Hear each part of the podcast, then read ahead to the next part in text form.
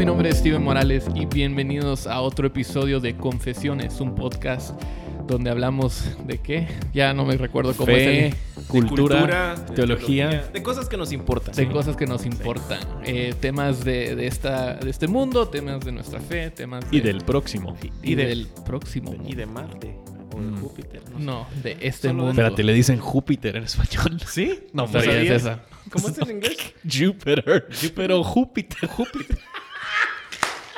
Porque es chistoso. Ya Las lo sé. cosas que le Y al espera, espérate. Justin. ¿Cuál es el primero? Mercurio. Mercurio, Venus. ajá, Marte, No, Júpiter. bueno, Tierra. Marte. Tierra, Marte, Júpiter. Júpiter, Saturno, Saturno. Urano.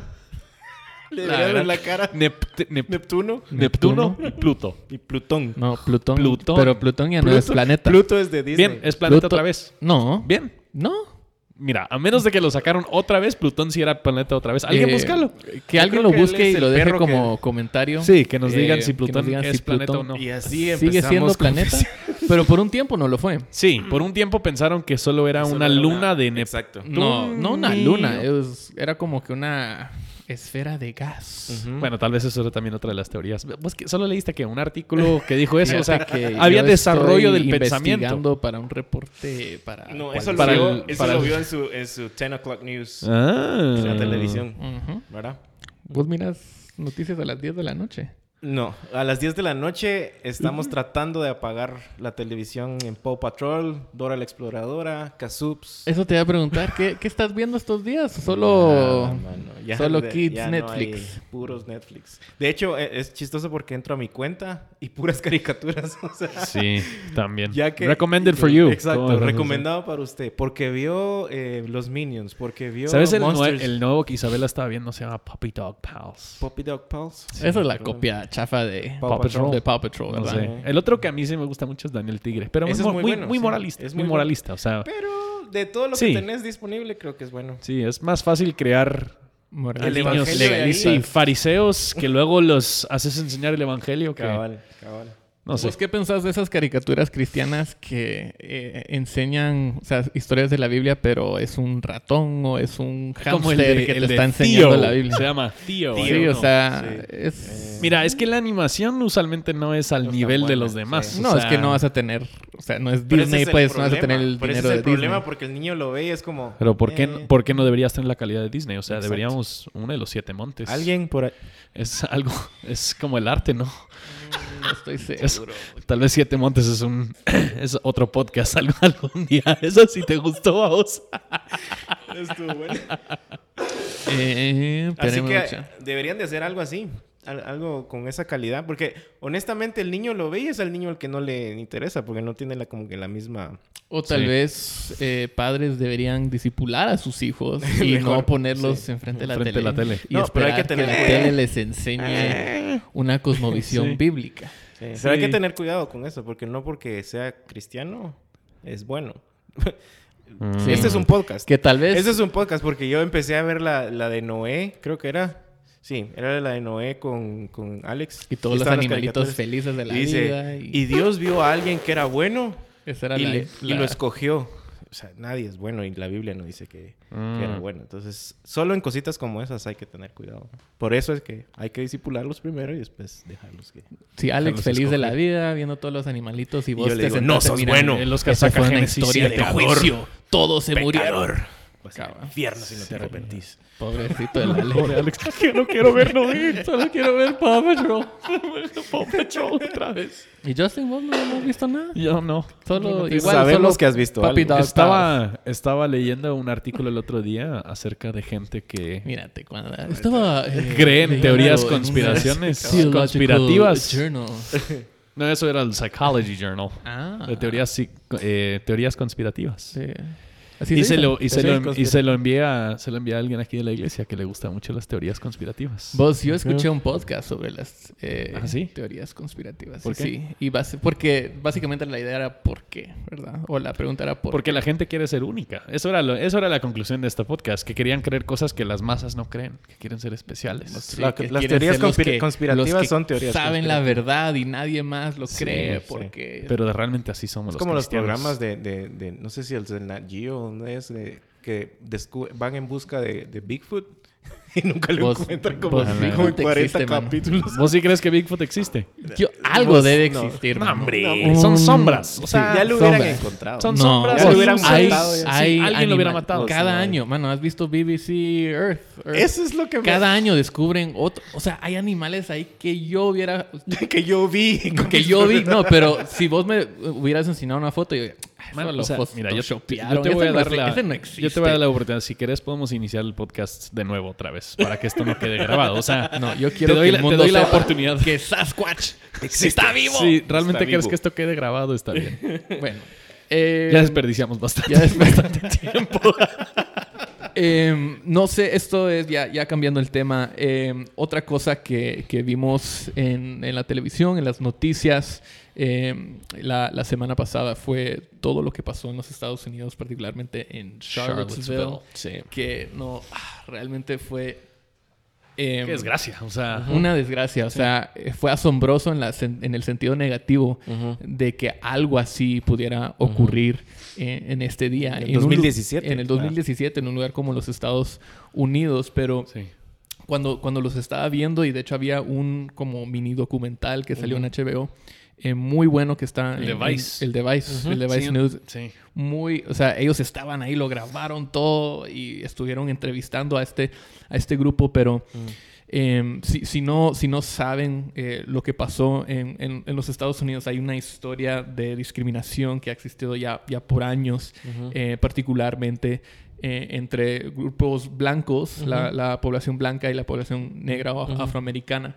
Eh, y, y en los últimos años ha como que surgido un, un movimiento, el movimiento alt-right, que es un grupo que, que propaga la supremacía blanca, se, se aferran a una ideología nazi y, o nazi y, y se consideran, consideran a personas de otras razas como, como inferiores y son Sí. como muy agresivos y militantes, eh, llegan armados a las manifestaciones y cosas así. Se consideran ellos- nacionalistas también. Ajá, se entre- consideran y están como que, eh, según ellos, están eh, peleando pa- por recuperar su poder, su control de- del país, ¿verdad?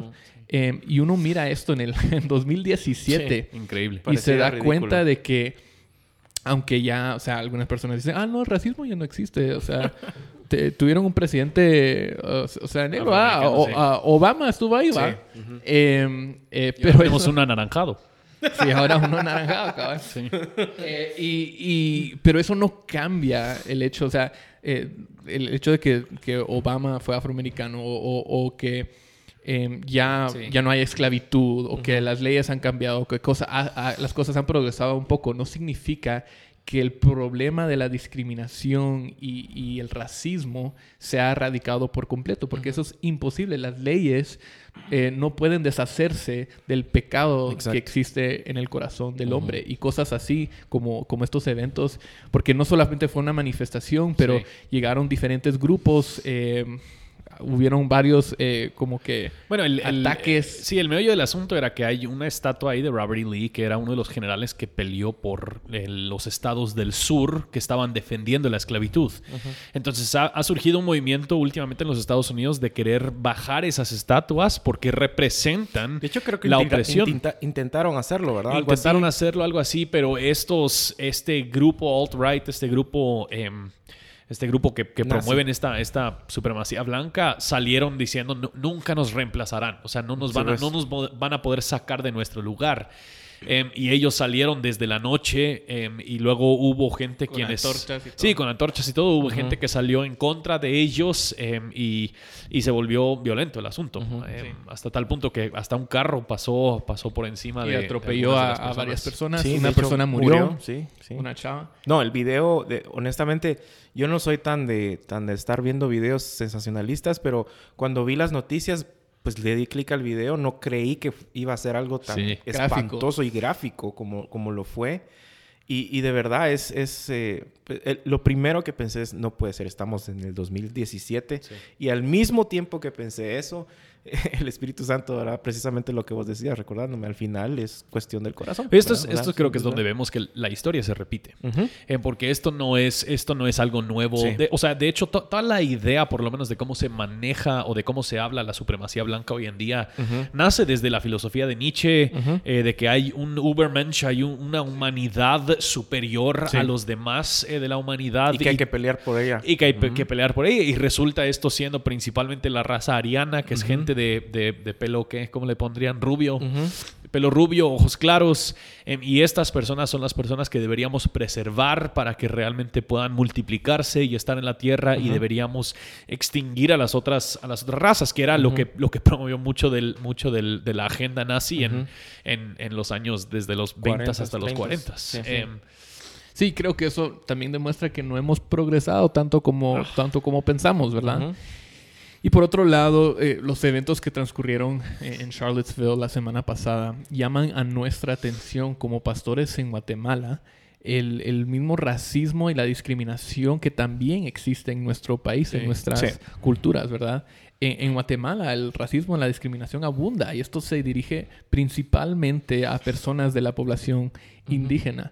Eh, y no sé si ustedes han, visto, experimentado esto eh, personalmente. Sí. Eh, yo, yo, recuerdo precisamente para ejemplificar eso, cuando no sé si ustedes vieron la película, hablando de películas, The Help. Sí. Eh, muy buena película. Y cuando salió la película... Sabes que eso no fue aquí en Guatemala, ¿verdad? No. Solo eso fue filmado acá en las montañas. Eh, cuando, cuando terminaron de verla, muchos eh, empezaron como a comentarla y pues obviamente a ofenderse, ¿no? De que cómo podía ser y todo esto. Pues. tristemente, obviamente no voy, a, no voy a mencionar nombres, pero tristemente al momento que lo hacían Seguido de eso publicaban otras dos, tres cosas que tenían que ver precisamente con lo que vos hablas, con una discriminación a otras personas que no son de nuestra misma etnia, que, que, se ven diferentes. Y, y, parte de una conversación que tuve con un grupo de jóvenes les decía, si ustedes se ponen a analizar, es que exactamente lo que pasa aquí en Guatemala todavía, muchas veces en el contexto de personas que laboran en los hogares, eh, las, las, las, las eh, las empleadas domésticas que están en la casa y, esas situaciones son bien dolorosas. Y, de hecho creo que lo, hablaron, lo, hablamos en la iglesia en ese tiempo, en cómo queríamos que ellas coman aparte, en, un lugar aparte, que tengan un baño aparte. Es exactamente la película. Por otro lado, recuerdo que aquí en Guatemala, como en el 2000 más o menos, no recuerdo el año, estaba buscando la, noticia, no la encontré, había una antropóloga, ella era de, una etnia de aquí, de, de las 23 diferentes que hay en Guatemala y estaba eh, usando su traje típico. Y parece que fueron a un restaurante en la zona 13 y no la dejaron entrar. Y ella era una antropóloga. Eh, entonces, ese caso empezó a desatar un montón de... porque parece que en, el 2000 o en, ese, en esos años no había una legislación respecto a todo este tema de racismo o pues. discriminación. Y eso empezó a generar pláticas respecto a qué debería, qué, qué se debería hacer legalmente, ¿no? Hace menos de seis meses, en los últimos seis meses, hemos tenido dos casos. El caso de María Chula, eh, súper hablado acá de una empresa que se dedica a hacer eh, vestidos, o, no sé si es vestidos en sí, pero son cosas con, con, con, la inspiración o telas de... Como fashion. ajá, como fashion de telas y, todo esto de la cultura indígena o, de las etnias indígenas. Y de repente sale una entidad de... Eh, del, del, gobierno con una demanda porque se llamaba María Chula y eso quería decir discriminación. todo un tema ahí. Sí. Y luego también estaba todo esta, este rollo de Look Magazine, no sé si lo vieron ustedes. Pues. Que sale como una modelo. Exacto, y... atrás en el background está, en la parte de atrás están eh, unas, unas personas de, de, la etnia maya vestidas con su traje típico y todo, y que sí que era racista. Y lo más chistoso es de que no era la única, o sea, tenían como seis diferentes portadas en otros países con las ah. personas eh, con su indumentaria, digamos, del país y pues. la modelo enfrente. O sea, no era ni siquiera un caso específico y hicieron el gran... Entonces, al final creo que es un tema eh, relevante eh, actual que tiene polémica por ambos lados. y, obviamente tiene gran, tiene gran historia en América Latina. Por supuesto. Por obviamente el ser conquistado por los españoles. Obviamente uno de los gran eh, problemas que se da todavía en Guatemala es aquellas personas quienes tienen un apellido y un trasfondo europeo versus las personas quienes tienen una, un trasfondo indígena. Por otra parte, de lo que tengo entendido, alguien tal vez nos, me pueda mejor corregir, pero eh, ¿cuándo era que justo Rufino Barrios era presidente? En los 1800 y pico, ¿verdad? A finales de 1800.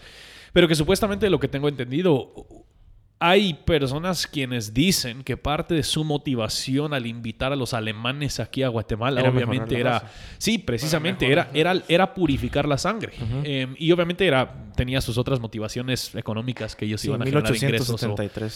sí, o sea, entonces es, es algo muy histórico en América Latina también. antes tal vez de entrar a todo este tema, es importante también porque he visto los dos lados de la moneda. Porque generalmente eh, uno piensa racismo o discriminación, sí, es la, típica división, ¿verdad? Ladinos e indígenas. Pero empezando por la terminología, que tal vez no nos vamos a meter ahí, pero también del otro lado he visto como, por ejemplo, mi familia es de un pueblo en el oriente del país. Y yo pasaba ya cuatro meses de, las vacaciones de, verano, digamos, que, se dicen, o final de año, y veía como ellos también de alguna manera, los que vivían ahí, los que eran del pueblo, les gustaba hacer bromas muy pesadas. Sí y ellos le llamaban a los, a los citadinos que venían. Y, pues yo no tuve tanto ese problema porque yo casi que me crié allá y vivía allá. Pero pasa de ambos lados. Y, con palabras también, por ejemplo, cuando vos mencionabas cómo se le dice a esa persona de pelo, le dicen canche. Y, así como... Así me dicen a mí. pero así como muchas veces consideramos términos tristemente tan comúnmente como, como indígena o indio, también del otro lado hay cosas como canche que también se dicen de una forma muy despectiva y que han pasado extremos en ambos lados. Yo pensé que me lo estaban diciendo con cariño. Nosotros sí te lo decimos con cariño. pero, pero la verdad es que sí, el, el racismo es algo tan profundo, o sea, que se mira tan, real. Tan real en nuestra cultura que, que no necesariamente no se lo expresa. No lo vemos o lo vemos y participamos y no tenemos como el discernimiento o el coraje para decir algo al respecto. Porque es tan común. Exacto. ¿Verdad? Sería raro decir algo en contra de eso, ¿verdad?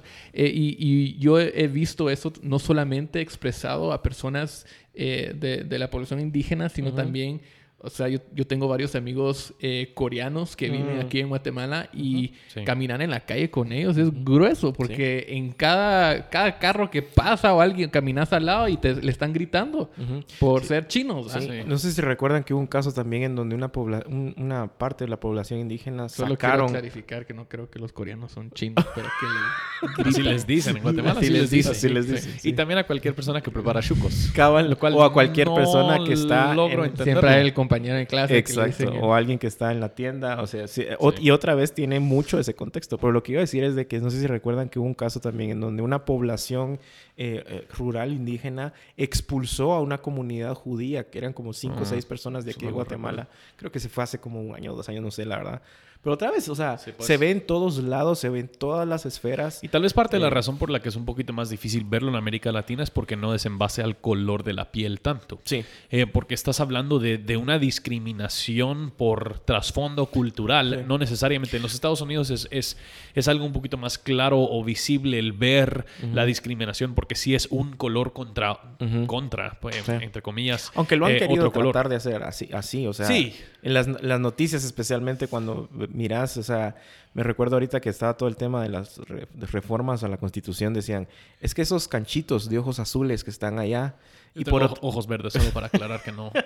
y por otro lado, igual, ¿verdad? Es que, es que los indígenas que están... O sea, todo nuestro contexto, y como decías vos, Steven, creo que es algo tan real, pero tan... tan eh, un tema tan obviado, tan Especialmente en la iglesia. Especialmente. Y para mí, en lo personal, cuando nos mudamos a Guatemala, era algo era algo un poquito choqueante porque yo no, o sea, en los Estados Unidos somos un poquito más sensibles a esos temas. Sí. Pero precisamente eso, o sea, el hablarle a alguien que tiene los ojos un poquito más delgaditos, decirle chino, era como que para mí yo me dio vergüenza. Dije, vos decías, ¿qué, está pasando? ¿Qué está pasando? Eh, pero sí, es, es, algo que creo que no se, o sea, no se nota tanto dentro de la... ¿Sabes qué pasa en la iglesia a veces? Eh, miras a alguien que entra y trae de repente viene con, con, con, con, la persona que trabaja con ellos en la casa, con la empleada doméstica, y miras al liderazgo o a alguien en la iglesia, ¿qué tal? ¿Cómo está? Y la abrazo. ¿Qué tal? ¿Cómo está? Y la abrazo.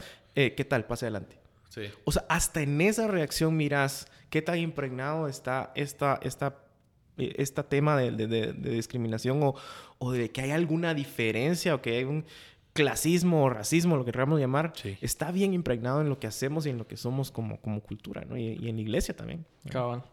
Entonces, la pregunta es, ¿qué hacemos mm. con el racismo? ¿Qué hacemos con la discriminación? Y creo que lo primero que debemos hacer cuando hablamos de este tema es reconocer que sí existe. Sí. Eh, tanto en, en, la sociedad o en la cultura general como en nuestros mismos corazones. Que e, es, algo que sí podemos ver, pero que muchas veces, sea por ignorancia o por nuestra propia maldad, es algo en, que participamos, eh, sea directamente, indirectamente, activamente, pasivamente, pero es algo que sí existe. Em, y, creo que lo primero que debemos, al primer lugar a donde debemos ir es la Biblia. Y ver que la Biblia sí habla eh, bastante al respecto. Eh, hay diferentes situaciones donde vemos corazones racistas. Por ejemplo, en, en, el Antiguo Testamento puedo pensar en la historia de Jonás. que Jonás, Dios lo envía a una ciudad eh, para predicar un mensaje a personas que a él, no, él no, le importa su salvación. Y cuando Dios decide mostrarles misericordia y ellos se arrepienten de sus pecados, Jonás no celebra esta, la misericordia de Dios, sino que sale de la ciudad enojado. es, una, superioridad judía. O sea, él, frustrado porque él quería ver juicio. Sí, y él quería ser el que, o sea, es el pueblo Israel quien debería recibir la misericordia de Dios. ¿Quién es Dios para estarle extendiendo misericordia a estas otras personas que no son parte de nuestra raza o etnia o lo que sea? Y lo, cómico de eso es, y lo comentamos cuando predicamos acá a Jonás, es de que cuando lo leemos todos decimos, ay, ese Jonás como, como cae de mal, o sea, tan... Pero nosotros somos así, actuamos así a cada momento, ¿verdad?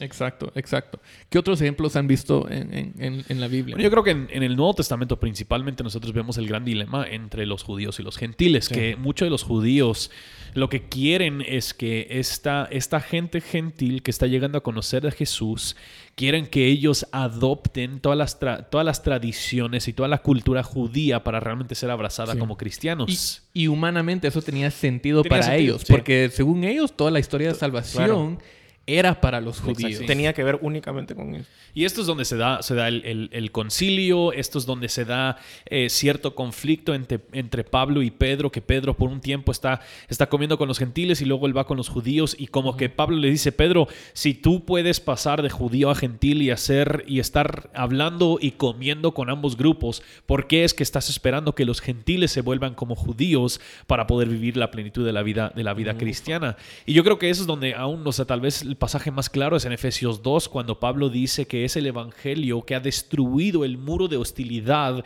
entre los judíos y entre los gentiles, que a final de cuentas esto une un nuevo pueblo, eh, que no es necesariamente... No están tratando de crear judíos. Exacto. Cristo está creando un nuevo pueblo que se compone de judíos, pero también de gentiles. Toda lengua, una nueva identidad. Y, adelante, más adelante le, le, dice a, a, Filemón, Pablo le dice a Filemón que trate a Onésimo, creo que es, que era alguien que trabajaba en la casa de él como esclavo en el contexto esclavo de ese tiempo, ¿no? Eh, como su hermano en Cristo, ¿verdad? Entonces creo que era un tema, otra, es un tema eh, bastante eh, fuerte, denso y profundo a lo largo del Nuevo Testamento. Sí. Dale, dale. Y era, era, creo que era, era Matt Chandler. Esta semana estaba viendo un video que él subió y él decía, si tú eres uno de estos personas que, que celebra la supremacía blanca, el cielo va a ser algo súper incómodo para ti. Dice, el cielo va a ser tu infierno. Va a ser tu infierno, sí, precisamente porque ahí sabemos que toda lengua, todo tribu, toda raza, todo color de persona va a ser, va a estar ahí reconciliado con Dios en su presencia, adorando y glorificándolo a Él. Y ese es un muy, buen punto porque el fundamento de la Biblia empieza en Génesis 1, 26 al 28. Dice que Dios creó a todos, todas las personas, hombres y mujeres, a su imagen. Y luego al final, en Apocalipsis 7, 9 y 10, dice que eh, personas de toda lengua, lo que tú acabas de decir, tribu, nación, todos se van a arrodillar y van a adorar a Dios. Entonces, desde el principio, Dios le dio dignidad y valor a cada persona con, una diversidad de, razas o lenguas o lo que sea, pero toda persona está creada, es creada en la imagen de Dios y, al final, todas personas de todas estas lenguas, de todas estas tribus, de todas estas naciones van a adorar a Dios. Van, y eso va a, reconocer a Dios. Y van a reconocer a Dios. Y esto va a ser glorioso porque va a existir una diversidad dentro de la misma humanidad que los, y lo que los une es, Cristo. Y esa es la esencia del, del, problema, ¿no? El, el, imago de la imagen de Cristo. Y algo importante en, en eso es de que no la imagen de Cristo no es de aquel que, se, que, se, que viene a la fe cristiana o que se convirtió a la fe cristiana. La imagen de, Dios está en todo ser humano. Y por eso son eh, temas como el aborto y el racismo y todo esto son tan esenciales para nuestro entendimiento cristiano, porque muchas veces otra vez nosotros mismos creamos como que, ah, soy cristiano, ahora soy otra clase de, ciudadano, ya no tengo que ver nada con estos pecadores y otra vez el mismo tema a lo largo de la... y creo que lo que es muy importante también entender a lo largo de la Biblia, vemos esta palabra las naciones a lo largo de toda la Biblia, que Dios tiene un corazón para ser glorificado entre todas las naciones. No hay un en la que Dios quiere ser más glorificado en los demás porque esa nación es un poquito mejor. Y de hecho vemos esto mismo en la Gran Comisión cuando Jesús les dice que vayan y hagan discípulos de todas las naciones. Ahora, esto es donde yo creo que es muy importante. Yo como gringo hablando, eh, ha sido muy fácil para nosotros el creer que ese mandato de ir a todas las naciones fue dada a los gringos mm. para irse a todos los otros países y ahí evangelizar. Y lo que ha resultado en mucho del siglo XX, si soy honesto con mi propia cultura es no necesariamente hemos hecho discípulos ni evangelizado. En muchos casos hemos cristianizado de una manera gringa a muchos Como España lo hizo lugares. sí, precisamente. hemos agringado nuestros métodos, cosas así. Y otra cosa también que tenemos que tener mucho cuidado, y lo digo de verdad, con mucho respeto, con mucho cuidado, con mucho temor y temblor, esto debería afectar nuestra escatología. Sí. Porque, porque no se trata de una nación eh, física y, y, probablemente eso es tema de otro, otro podcast, pero creo que hay un argumento fuerte teológico a lo largo de toda nuestra doctrina bíblica en donde debería hacernos pensar cómo vemos el, todo el tema de Israel y todo esto, porque es importante entender, Cristo no vino a eso, vino a otra vez, toda lengua, pueblo, nación, etcétera, etcétera, etcétera, ¿verdad? Sí, eso nos lleva a, nuestro, al segundo, la segunda cosa que deberíamos hacer. La primera era, tenemos que reconocer que esto, que el racismo, la discriminación existe en la sociedad, pero más que primero en nuestro, mismo corazón. Eh, entonces, la segunda cosa que deberíamos hacer es dejar que el evangelio, y esto ya, ya entramos a esto un poco, pero dejar que el evangelio forme en nosotros un entendimiento bíblico de, de, de la raza eh, y entender, y creo que, que, tú lo resumiste bien con la idea de imago Dei, ¿verdad? Eh, quiénes somos en el Evangelio, eh, eh, quiénes fuimos, cómo fuimos creados y cómo fuimos recreados o, salvados en, en, el Evangelio. Entonces, nuestro valor como seres humanos, la, la, dignidad que tenemos como seres creados a la imagen de Dios, es algo que recibimos por Dios. O sea, nosotros no, no, no hicimos nada ni nacimos con nada. Em, que, que, que, nos hace como, como la raza, esas, nuestra raza o nuestra clase social, estas cosas no nos hacen más valiosos. Eh, en, a los ojos de Dios. Lo que nos hace es valioso, lo que nos da dignidad, es lo que Dios nos dio su misma imagen. Y creo que vos ya, ya explicaste un poco lo que eso significa.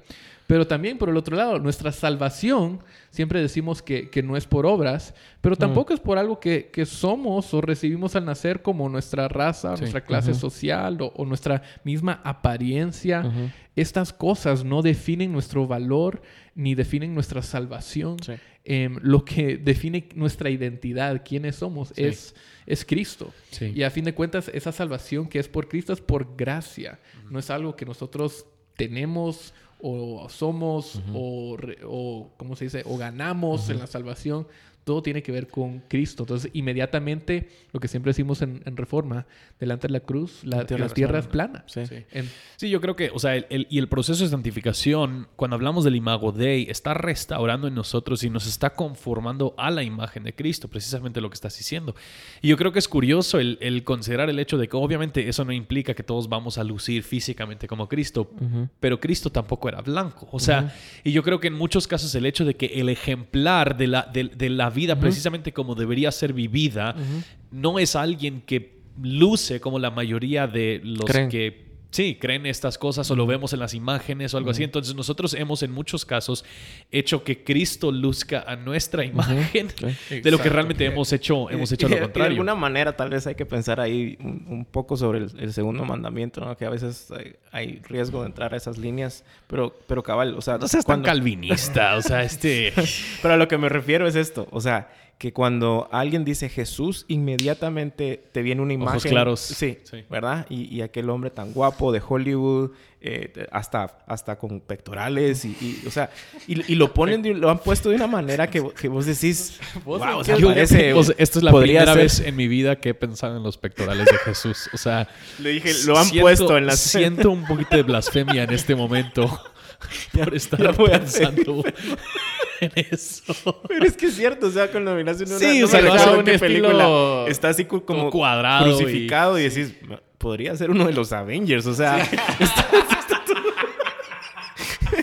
Pero, pero, ¿por qué? Por, precisamente por el punto que vos decís, porque hemos tratado de, culturizar esa misma imagen de, de, un hombre que no, no, tenía nada que ver con nuestra, nuestra etnia, digamos, o nuestra cultura, ¿no? Entonces, el Evangelio forma nuestra, nuestra teología, nuestra cosmovisión bíblica y nos hace entender que no es nuestra raza, no es nuestra clase social, no es nuestra apariencia que nos hace dignos o valiosos o más valiosos. Eso no existe. Todos, la tierra es plana, todos han sido creados a la imagen de Dios. Cristianos todos y no cristianos. Cristianos y no cristianos. Em, eh, y, eso nos hace, en, ese sentido, que no, no puede existir.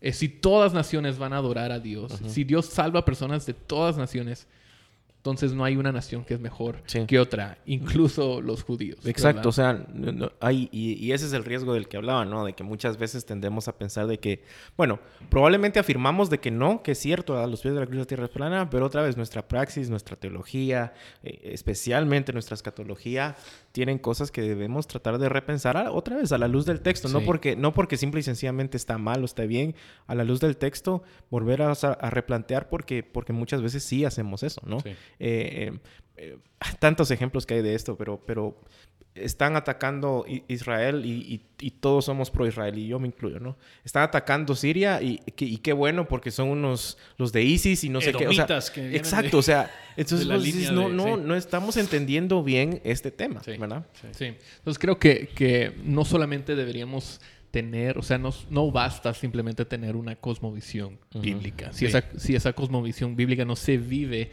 de alguna manera u otro otra. Entonces, el pecado ya, ya penetrado. Yo creo que, creo que vale la pena decir, perdón que te interrumpa. Te perdono. Habían, o sea, había gente que estaba esclavizando a gente en los Estados Unidos bajo una cosmovisión bíblica. Exacto. O sea, hay mucha gente que en nombre del evangelio ha cometido actos racistas, ha sido discriminatorio en sus, en sus prácticas. Entonces, yo creo que. Lo cual no es un evangelio. Lo cual no es un evangelio y no, es, una cosmovisión, no es una cosmovisión bíblica, a final de cuentas. No han entendido. Si, si, simplemente usamos la Biblia para respaldar nuestra práctica, práctica racista, no estamos entendiendo claramente la, Sí, lo que quiero decir es que no, no basta simplemente cambiar tu postura ahora, decir, bueno, ahora no soy racista. soy racista. Ah, ok. ¿Qué significa eso? ¿Cómo, ¿Cómo se expresa eso? ¿Cuál sería el próximo paso? Y creo que lo tercero que tenemos que hacer es callarnos y escuchar y aprender de las personas que sí han sido afectadas, de las personas más afectadas por el racismo, por la discriminación. Eh, Justin, ¿cómo ¿Cómo tú aconsejarías o cuál sería el próximo paso para alguien que está... Bueno, mira, yo, yo creo que la misma palabra de Dios sí habla de este tema. Y yo creo que lo vemos cada vez que nosotros escuchamos de la frase amor al prójimo. Y, amor al prójimo es, es una frase muy llena teológicamente, porque nosotros vemos, vemos pasajes que creo que hemos mencionado mucho, Filipenses 2, considerar al otro más importante que nosotros mismos. Cuando Pablo está hablando en 1 Corintios 10, él dice que nosotros deberíamos preocuparnos por el bienestar de nuestro prójimo y no el, no el nuestro propio. Sin embargo, cuando Jesús mismo presenta este concepto, él lo usa una, em, una parábola del buen samaritano. Y esta parábola era, em, estaba llena de, de, dolor entre dos casi que etnias, razas, por decirlo así. Los samaritanos no se llevaban bien con los judíos y es curioso que cuando Jesús presenta este, esta parábola, el que necesitaba era el judío y necesitaba apoyo del samaritano. Jesús siendo judío y sus discípulos siendo judíos, él, él, los presenta a ellos en la, a la luz de la persona débil y pone al, al, héroe de la historia como este, como este samaritano. Y yo creo que, creo que el amor al prójimo simplemente implica que yo me voy a esforzar por servir, sacrificar y humildemente conocer y aprender acerca de las personas que Dios me ha llamado a amar.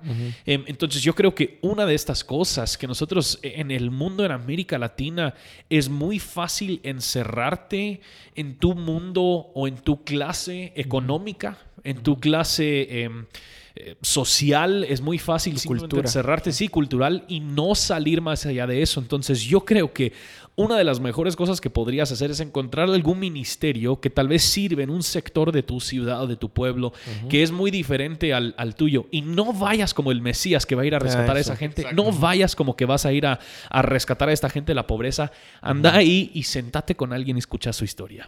Y yo creo que para mí una de las cosas más fuertes era el pensar, por ejemplo, en, en la zona 3 aquí en Guatemala, que es donde está el relleno sanitario, el escuchar de las luchas que tiene mucha la gente ahí al encontrar un trabajo, no por porque no sean capaces para trabajar.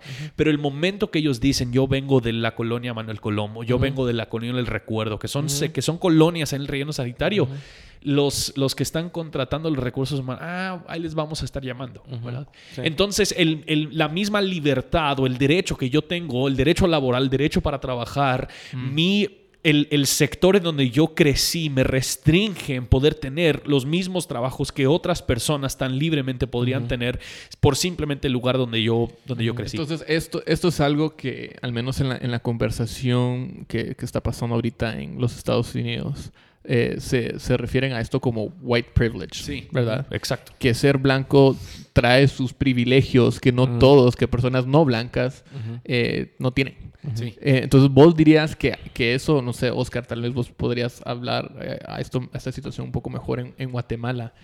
Que lo que a mí me suena que Justin está describiendo cuando él dice cuando, que las personas se encierran en su clase social, ellos básicamente se están encerrando para disfrutar sus privilegios que tienen siendo parte de esa clase social. Eh, y luego sin preocuparse por personas y luego dicen, yo no, soy, yo no soy privilegiado, yo he trabajado para todo lo que tengo. Simple y sencillamente consideremos el hecho de que si tienes o no tienes carro aquí en Guatemala, cambia dramáticamente la experiencia que tienes diaria. Si está lloviendo, yo entro en mi carro para regresar a la casa.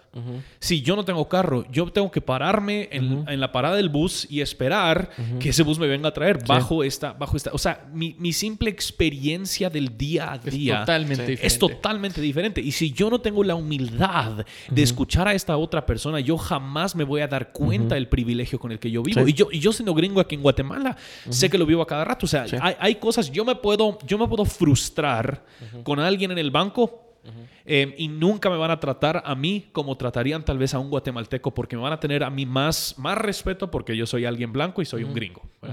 Entonces yo creo que requiere el escuchar a otras personas y aprender de sus experiencias para poder verdaderamente entender lo privilegiado que muchos de nosotros somos. Y luego usar ese privilegio no simplemente para servirte a ti mismo. Ese, ese es el punto. Exacto, exacto. Porque muchas veces también queremos hacer este tipo de reality checks, eh, con, especialmente con los jóvenes con los adolescentes, de los vamos a llevar, por ejemplo, al, relleno sanitario para que vean lo privilegiados que son. O sea, y otra vez estás alimentando exactamente lo mismo. Van, se toman la selfie, qué bonito, les voy vengo a dejar algo y ya. Y ese fue el reality cuarto entero es más grande de la casa. exacto. Y, entonces ya, eso, eso fue todo. Entonces yo creo que en Guatemala se da en todos los niveles. Yo trabajé muchos años eh, en el área de recursos humanos y, el, tipo de cosas que escuchas, incluso a mí me afectaba en el sentido eh, exactamente lo que vos estabas diciendo. Eh, por ejemplo, un tema tan sencillo como, mira, ya tenés tres ausencias, o, perdón, tres llegadas tarde, ¿qué está pasando? Mira, fíjate que vengo desde la zona 21 hasta el otro extremo, salgo a las 5 de la mañana, tomo cuatro buses, estaba en el SEGMA parado todo esto, me está costando, o sea, la historia cambia. Sí. Entonces, pero ¿qué pasaba? Y no, no fue en todos los lugares, pero en muchos lugares me decía, a mí no me importa. Las reglas son las reglas, así que lo despedís. Entonces, otra vez creo que, que sí pasa, tal vez no tan conscientemente como pasa tal vez ahora en Estados Unidos, sí. Eh, pero sí pasa, definitivamente que pasa. Y pasa en ambos lados también, otra vez, no es solo un lado de la moneda, es, es en ambos lados porque del otro lado tenés un rencor silencioso muy peligroso también. en, donde, en donde todo eso va creando y otra vez vas, vas, vas socavando la sociedad y miras cosas como las que estamos viviendo hoy, hoy, hoy en Guatemala. ¿no? Entonces, em, primero, tenemos que reconocer que esto existe, eh, particularmente en nuestro corazón. Segundo, tenemos que dejar que el Evangelio forme ese entendimiento, bíblico de la imagen de Dios, qué significa ser creado en la imagen de Dios eh, y qué significa que, nuestra misma salvación no es algo que recibimos por, por nuestra raza o lo que sea. Eh, tercero, tenemos que, escuchar y aprender de otras personas. Tal vez no deberías opinar inmediatamente solo porque, oh, bueno, ahora ya, ya no tengo un entendimiento bíblico, ya no soy racista. No, probablemente eso no, no, se desaparece de repente, ¿verdad? Es algo que muchas veces luchamos pasivamente, indirectamente con, con ese mismo racismo. Y tal vez cuarto, como el último punto, eh, ¿qué deberíamos hacer? Es, es, abrazar y buscar la diversidad dentro de la misma iglesia. Eh, mencionamos que la iglesia muchas veces no es una voz eh, que, que, habla en contra de estas cosas, de la discriminación, del racismo. al menos yo, he estado toda mi vida en Guatemala y nunca he escuchado un mensaje, una prédica visto nada de, un ministerio, tal vez de, ministerios cristianos que trabajan en lugares eh, como tú Para eclesiásticos. Ajá, para eclesiásticos, pero la misma iglesia no está, hablando de este no, tema. no está hablando de este tema. Y lo que queremos reconocer cuando hablamos de la diversidad de la iglesia, eh, estamos hablando de dos cosas. Estamos hablando de diversidad, pero también de unidad. Que la iglesia es una y esa unidad no se basa en raza, clase social, apariencia y nada de esas cosas, sino que la unidad cristiana se basa en la naturaleza única de nuestra salvación, que tenemos un solo Dios, un Salvador, hay un Evangelio, somos un pueblo porque tenemos un mismo Salvador. Y tenemos ese, un, ese espíritu, un mismo espíritu que nos guía, que nos hace más y más como Jesús y vamos, todos vamos corriendo, a, pesar de nuestras diferencias, vamos corriendo hacia la misma meta, impulsados por el mismo espíritu para fin de cuentas parecernos a la, a la misma Sí, creo que hay, tal vez hemos escuchado esta frase, hay gente que, quizás diría, bueno, es que deberían haber diferentes iglesias para diferentes tipos de personas, ¿verdad? Y debería haber iglesias que son para gente que tiene mucho, gente que tiene poco, pero yo creo que eso precisamente contradice uno de los principios generales de nuestra escatología, que lo que Cristo se está, está reuniendo para sí mismo es un grupo de personas que no se parece mucho a Justin. Es un grupo de personas que de hecho no tienen mucho en común con Justin, no le gustan las cosas que, que me gustan a mí, no hablan de la manera que yo hablo, pero lo que sí tenemos en común es Cristo. Y eso creo que es la belleza de que la iglesia tiene una oportunidad para lucir de una forma muy diferente delante del mundo y demostrar que a pesar de nuestras diferencias, a pesar de que yo tenga 15 años con un montón de tatuajes o, tengo, o sea, una mujer de, de 60, 80 años que siempre ha estado en la iglesia por toda mi vida, a pesar de ser tan diferente, yo puedo tener comunión y tener comunidad porque es Cristo que me ha unido y nada más. Que no son las cosas externas que me unen, no son las cosas externas que nos dividen, son, es Cristo que nos, ha, que nos ha reunido. De hecho, esto es una de las razones, Oscar, eso te va a gustar. porque siempre le, estoy molestando, estoy molesto al, Oscar de que él siempre quiere hablar de música, de alabanza. yo siempre quiero hablar de, música. y todas esas cosas. Pero esa es una de las razones porque, por las que a mí no me gustan cuando eh, iglesias empiezan dos servicios y el servicio temprano son los himnos y la música ah, tradicional. Y el servicio después es la música más contemporánea, para los jóvenes, porque estás creando división, estás eh, creando dos diferentes iglesias basadas en, en, Aunque esta semana Coalición sacó un artículo de que hay un milenial que le gusta los himnos. Sí, pero, era, un milenial de 36 años. Pueden haber, pero, pero sí pueden haber. No, creo que es milenial, milenial empieza, empieza como el 80 y 77, creo que era. 80 será. Yo soy generación X. Pero, mira, si nació en eso, 80, podría tener No, es como 85, 86 que empieza los mileniales. Mira usted, ¿desde cuándo empiezan a criticar a Coalición? perdón, vos, perdón, es que eso sí me sacó la risa. Este, este soy un millennial de 45 años que le gusta quiero pedirle, quiero pedirle perdón a, todo el equipo editorial de Coalición por el Evangelio. Los quiero mucho. No le hagan caso a estos. Ya nunca van a escribir para Coalición ninguno de los dos. Vamos a retirar su membresía. La onda. Eh, no, pero es, es, la misma idea, ¿verdad? Queremos, bueno, hay personas con diferentes preferencias, con diferentes gustos, eh, lo que sea, ¿verdad? Eh, y entonces tratamos de crear iglesias para esos grupos, cuando en realidad la iglesia debe reflejar esa diversidad. Personas que en cualquier otro ambiente no tendrían nada en común, serían hasta enemigos, pero porque tienen a Cristo en común, son más que amigos, son familia. Ahora, eso me hace pensar también un poquito en, que no nos... O sea, no estamos hablando de uniformidad, ¿verdad? Es unidad. Pero creo que más, más profundamente también tenemos que pensar en más allá de la, de la unidad, también en la reconciliación. Porque, porque el problema creo que va otra vez al centro de... O sea, no es un problema de raza, es un problema de evangelio. Y el problema de evangelio nace otra vez por lo que Cristo logró en la cruz del Calvario, que fue reconciliación. Entonces no solo es de, bueno, aquí está Dios, a la par mía y y sí, o sea, ya tolero que está la... No, es reconciliación, es ir, amar, servir, vivir yo creo que realmente esa es parte de la razón por la que nos gusta tener iglesias que son como yo. Porque si es una iglesia como yo, yo, o sea, realmente no voy a tener mucho conflicto. Si, todos escuchamos la puedo misma permanecer en, mi, en mi clase social y puedo disfrutar mis privilegios. No hay nadie que me incomoda, incomoda, no hay gustos de nadie que me incomoda. Entonces, realmente nunca soy... No te santifica. Sí, y no somos forzados a llegar hasta ese punto de reconciliación en muchos casos. Y, y, por ende, yo creo que esa reconciliación es una de las mejores demostraciones del Evangelio. Cuando la iglesia de Jesucristo se reconcilia de esa manera. Sí. Y, por eso creo que, es importante también eh, decir eso, ¿no? De, o sea, no, no dejas de ser clasista o racista, como lo acabamos de llamar, simple y sencillamente estando bien con que X o Y persona esté en la misma iglesia.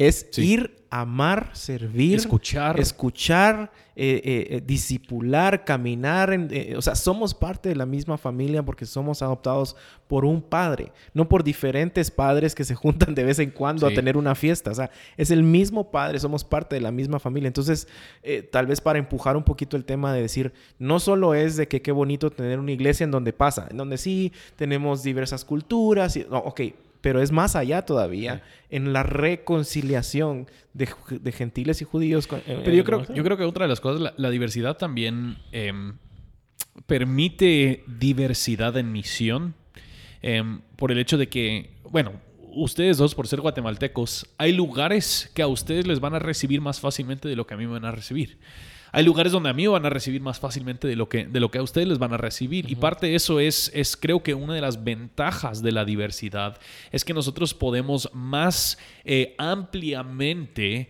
comunicar el mensaje del Evangelio. Esto entra al siguiente punto, em, que hace como un... No, ¿Me, gracias. ¿Me perdonas? Te, te perdono. lo confieso. Esta es la segunda vez. Me arrepiento. Tercera strike. strike y fuera. Ya no escribo artículos para la edición. Voy a poner tu micrófono en mute.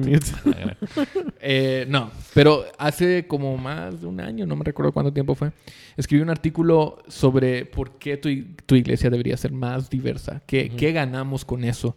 Y tenía cinco razones. Entonces quiero repasar cada razón y, recibir su feedback, retroalimentación. Con mucho gusto, Steven. Entonces la primera es la, la, diversidad fortalece. Cinco razones por las que tu iglesia debe ser más diversa. La primera, la diversidad fortalece el mensaje del evangelio porque apunta a un solo Dios que reconcilia a todas personas a sí mismo, sin importar su raza, sexo o edad. Estoy de acuerdo. ¿De acuerdo? ¿De acuerdo? eso es básicamente lo que hablamos del, Evangelio. Creo que te falta profundizar un poco. Pero, sí, sí, pues está bien. si quieres leer el artículo, porque casi nadie lo lee. B minus. B minus, ok. Siete. Siete y medio. gracias, gracias. Eh, la diversidad fortalece la obra del ministerio porque permite que el evangelio, esto es lo que tú estabas diciendo ahorita, ah, permite que el evangelio se esparza. Esto, o sea, yo lo escribí hace Vos lo escribiste hace rato, Por favor. Esparce a más lugares y, a más personas. Eh, tercero, la diversidad fortalece el siervo cristiano perdón, fortalece al siervo cristiano porque lo, lo humilla al mostrar que a pesar de su excelencia en un área de ministerio, solo forma una parte pequeña de lo que Dios está haciendo alrededor de todo el mundo. O sea, y esto es lo que tú decías antes, Justin, que cuando entramos a un lugar creemos que somos el Mesías y la realidad es que no. Dios ha estado obrando ahí mucho antes y lo seguirá haciendo. Sí. Y no nosotros. Exacto, exacto.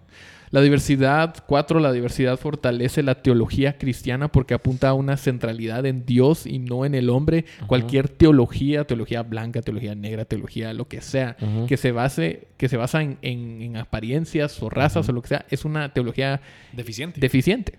Deficiente porque está centrada en el hombre. Antropocéntrica, sí, Exacto, exacto.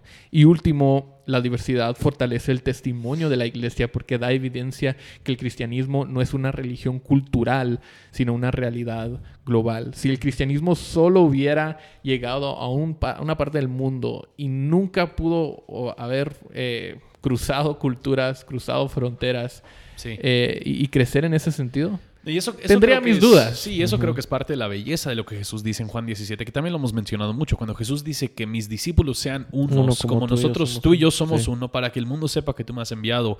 Es una cosa si gente que todos ganan la misma cantidad de dinero, que manejan los mismos tipos de carros, que viven en las los mismos tipos de casas, que todos son aficionados al Real Madrid. Em, el hecho de que ellos se puedan sentar en un salón y ser amigos no es algo que sorprende. Pero el hecho de que pueda haber gente de diferentes clases, de diferentes trasfondos, que le van a diferentes equipos, aunque suene algo chistoso y raro, pero que sean de diferente cultura, que sean diferente idioma y aún así pueden ser uno, eso es algo milagroso y sobrenatural. Que solo se puede lograr a través Exacto. Del y por ende, testifica a que lo que Cristo vino a hacer realmente lo hizo. Y eso creo que, es el, creo que es el punto, que nosotros cuando queremos crear estas iglesitas que, que son como un mini espejo de lo que yo soy o de lo que a mí me gusta, em, eso no refleja la unidad que el Evangelio produce, eso refleja una unidad que, que cualquiera pueda producirlo aquí, en, aquí en el mundo. Pero es cuando hay verdadera diversidad que testificamos a la realidad del Evangelio y demostramos que esto sí es cierto. Sí, y, y al final termina produciendo... Eh, historias como la de John Newton y, y, y, resultan cantos hablando de música como Amazing Grace. O sea, como alguien ah, después de tener una visión. de alabanza. sí, sí, sí, una visión. Imagina una iglesia llena solo de directores de alabanza. Pues, a la Ni ah. yo asistiría ahí. yo saldría corriendo, ¿eh? sí, no. Pero, pero, exacto. O sea, el cristianismo es bello eh, el Evangelio es increíble porque es tan cierto para las personas en, Japón o en África o Brasil o donde sea. Pero no discrimines, ahora menciona a todos los países del mundo. bueno, Bélgica. Solo, tengo que buscar en Wikipedia. Zimbabue. Surinam. O sea, es más que un fenómeno cultural, es una realidad global que está cambiando todo el mundo y eso dice que no, o sea, es, tan chistoso que en Charlottesville que estos, que este movimiento de, los alt-right crean que ellos son llamados por Dios para hacer esto cuando hay cristianos sufriendo por el evangelio. Eh, de otras razas en, en, otros países. Y que sus abuelos probablemente pelearon para que eso no existiera. Exacto, o sea, pelearon contra los nazis. Ah, Entonces, em, considera eh, eh, no solamente el racismo que existe en la sociedad, pero también en tu propio corazón. Y si hay algo de que, del cual debes arrepentirte. Yo, yo, yo, creo que de manera práctica tenemos que meditar en cosas bien, bien, bien claras. Y, y, ese es un reto para todos, creo yo. número uno, cómo nos referimos a otras personas. Eh, eh, muchas veces las palabras que usamos eh, no son las correctas. Y otra vez, y no, le hace, no hace sentido porque es tan común. las palabras que usamos, la forma en que las decimos, y muchas veces lo sabemos y lo entendemos. Y e inmediatamente tenemos que arrepentirnos de eso, ¿verdad? Y no solo eso, otra vez es bien importante, no solo es de una vía, esto es esto pasa en todos los corazones, en todas las áreas. Hasta, hasta yo creo que vale la pena en, en, cuestiones prácticas el reconocer que mediante el, mismo cristianismo nosotros hemos, hemos fomentado un racismo. El mismo, o sea, el mismo Jonathan Edwards, alguien que, nosotros tenemos un respeto enorme por su desarrollo teológico él estaba equivocado, se equivocó de una manera pecaminosa en este tema de la esclavitud. Y si nosotros no estamos dispuestos a honestamente ver la historia y ver nuestra historia, nosotros jamás vamos a poder realmente ser condescendiente con, la persona que está viviendo algo, una experiencia distinta a la nuestra. Sí, sí. Gracias mucha. Tenemos que terminar el episodio ahí porque ya llegó la clase. Niños. La clase de ¿La clase de qué? De música. De música. ¿Otra vez la clase de qué? Música. deja de dirigirnos. Repite conmigo. Repita conmigo. ¿Cuántos están emocionados por la clase? No. no, no, no, no, no, no, Invitamos al Espíritu Santo a venir aquí sobre la clase, de, música. Démosle un aplauso al Señor por la vida, la vida de... ¿Cuántos trajeron sus instrumentos para la clase de música? pero eh, yo sé que todos querían escuchar eh, sobre el Sasquatch o si se emite o Bigfoot. Mira, mucha, denos, Vamos a entrar. Los que nos están escuchando, denos un review en iTunes. Escríbanos. o sea, nosotros seguimos pidiendo esto. Escríbanos, díganos algo, a menos de que las cuatro personas que nos hicieron review son las únicas personas que nos escuchan. Y si están escuchando esto eh, simple, o sea, en su browser, en Safari o en Chrome, por favor, suscríbanse al podcast en, una, en la aplicación. Eso nos Porque ayuda bastante 7 de cada 10 personas usan Android. Sí, pues. Y solo 4 te están dejando reviews en iTunes. Ahí los dejo con Yo no creo que sea cierto eso, pero... Creo que solo hay 10 personas que, que nos están escuchando, sí. Entonces, 6 son de Android. Cabal, ya viste, la mayoría. Bueno. Eh, gracias mucha nuevamente por Igual, mucha. hablar de, sobre este tema. Eh, y saludos a todos. Nos vemos hasta luego. Hasta la próxima. En la próxima. Hasta luego.